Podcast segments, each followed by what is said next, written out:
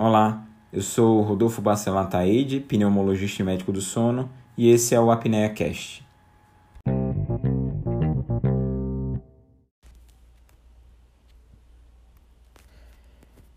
Hoje a gente vai falar sobre algo extremamente importante, mas que talvez tenha ficado de lado.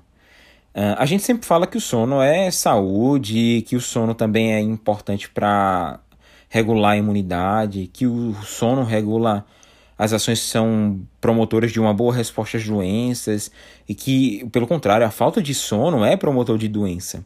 Mas quando a gente adoece e precisa ficar internado, como fica o sono? Quem já passou por essa situação sabe que, além dos próprios sintomas, que as doenças que fazem a gente internar, além do desgaste emocional, uma rotina de exames, de medicações, de cuidados que muitas vezes não respeitam essa, esse período do dia tão importante, vão atrapalhar nossa vida. Uh, e dependendo de onde a gente está internado, se é na enfermaria ou se é na UTI, na UTI, por exemplo, a gente vai adicionar o barulho dos aparelhos, as luzes, é não ter contato com a luz solar, com janelas, então não saber se é dia ou noite, as intercorrências que acontecem nos leitos ao lado, durante a madrugada, sem hora para acontecer, sem aviso prévio. Então tudo isso é um prato cheio para não dormir. E isso é exatamente o que as pessoas não precisam.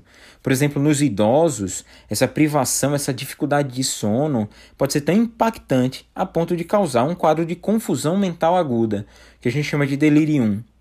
E aí entram os remédios para dormir, que em vez de melhorar, eles podem piorar a situação quando não bem aplicados.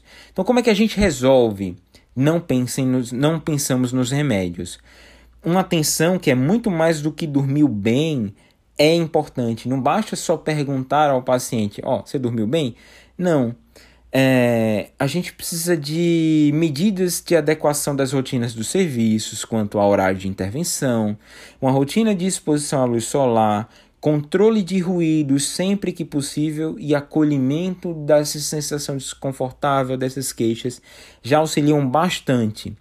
E também é importante tratar sintomas. Por exemplo, se o paciente ele tem dor e não consegue dormir, tratar a dor para que ele durma melhor. Se ele tem falta de ar, fazer a mesma coisa.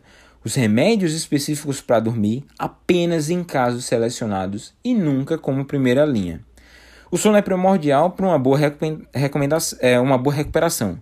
Sempre, seja em casa, no hospital. O ditado já diz que dormir é o melhor remédio, então façamos dele esse nosso aliado nos pacientes hospitalizados. Curtiu? Tem alguma sugestão? Gostaria de tirar alguma dúvida? Não esquece de deixar seu comentário. E aproveita também para seguir as outras redes sociais. Estou no Instagram com o arroba Rodolfo Pneumosono e no Twitter com o arroba RBA Pneumosono. E até o próximo episódio.